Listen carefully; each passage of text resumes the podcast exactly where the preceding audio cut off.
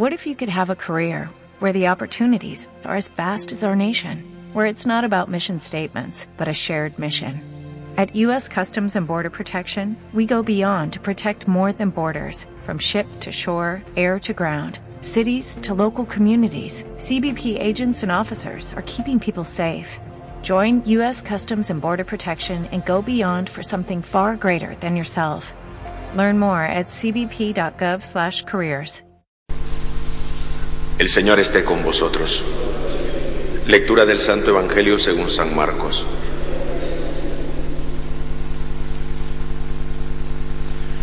Después de haber saciado los cinco mil hombres, Jesús enseguida apremió a los discípulos a que subieran a la barca y se adelantaran hacia la orilla de Bexaida. Mientras él despedía a la gente y después de despedirse de ellos se retiró al monte a orar. Llegada la noche, la barca estaba a mitad del mar y Jesús solo en tierra. Viéndolos fatigados de remar porque tenían viento contrario, a eso de la cuarta vigilia de la madrugada fue hacia ellos, andando sobre el mar, e hizo ademán de pasar de largo. Ellos viéndolo andar sobre el mar pensaron que era un fantasma, y dieron un grito, porque todos lo vieron y se asustaron. Pero él habló enseguida con ellos y les dijo, Ánimo, soy yo, no tengáis miedo. Entró en la barca con ellos y amainó el viento. Ellos estaban en el colmo del estupor pues no habían comprendido lo de los panes porque, no porque tenían la mente embotada. Palabra del Señor.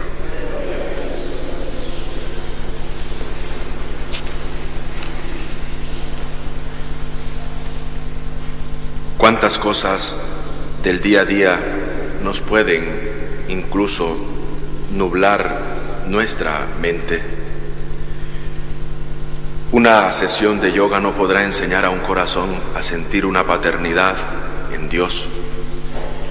Ni un curso de espiritualidad de Zen lo hará más libre para amar. Este poder solo lo tiene el Espíritu Santo, que nos da a nosotros la certeza y que nos mueve nuestras entrañas para poder entender verdaderamente qué es Jesucristo para nuestra vida. Al día siguiente de la multiplicación de los panes, los discípulos se asustan de ver a Jesús caminando hacia ellos sobre las aguas. No habían entendido el milagro de los panes porque su corazón se había endurecido. Un corazón puede ser de piedra por muchas razones.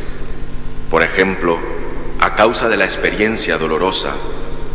Le pasa a los discípulos de Emaús, temerosos de ilusionarse de nuevo, le sucede a Tomás que se niega a creer en la resurrección de Jesús.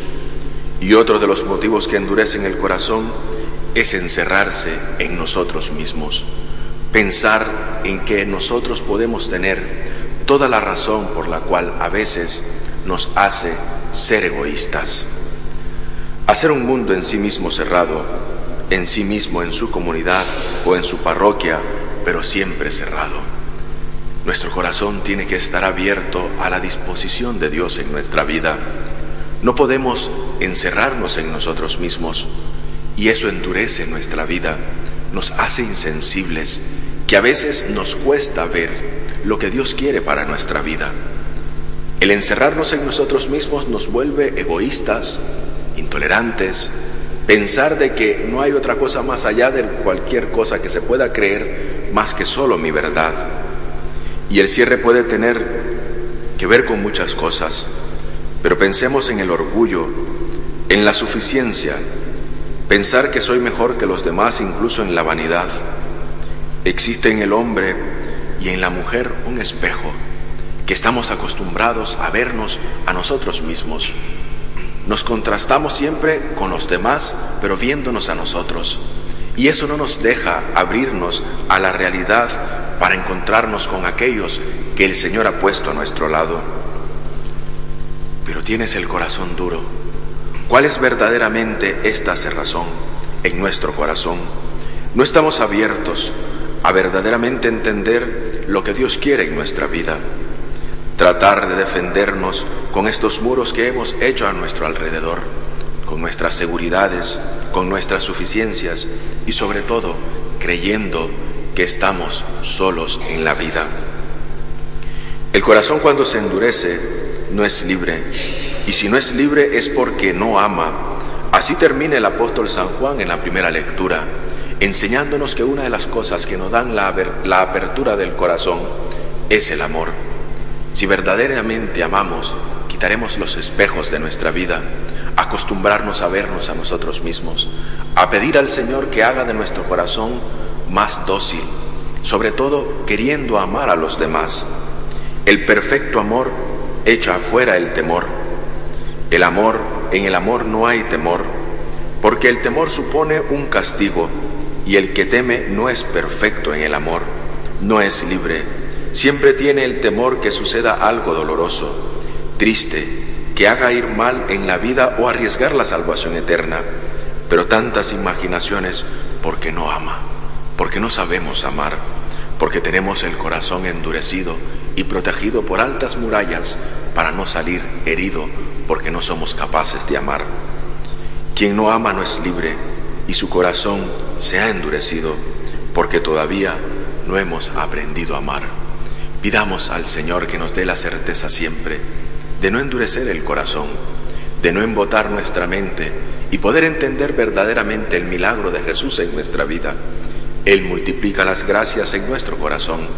Él hace verdaderamente de nuestra vida una abertura para poder abrirnos a los demás, para poder amar sinceramente, porque eso es el signo evidente de que el reino de Dios ha llegado a nuestra vida, que amemos unos a otros como Él nos ha amado. Eso, y en eso dirán, dirán cómo se aman. Miren cómo se aman y cómo manifiestan ese amor comunitario, no encerrados en sí mismo, sino abriéndose a los demás. Pidamos pues, queridos hermanos, que el Señor nos haga perfectos en el amor, en ese camino que es entrega, que no es temor, en ese camino que es apertura y no es encerrarse en sí mismo, porque verdaderamente el amor nos da la certeza de que nos abrimos a los demás y que esperamos en el verdadero amor con que el mismo Dios nos ha amado. Nos ponemos de pie.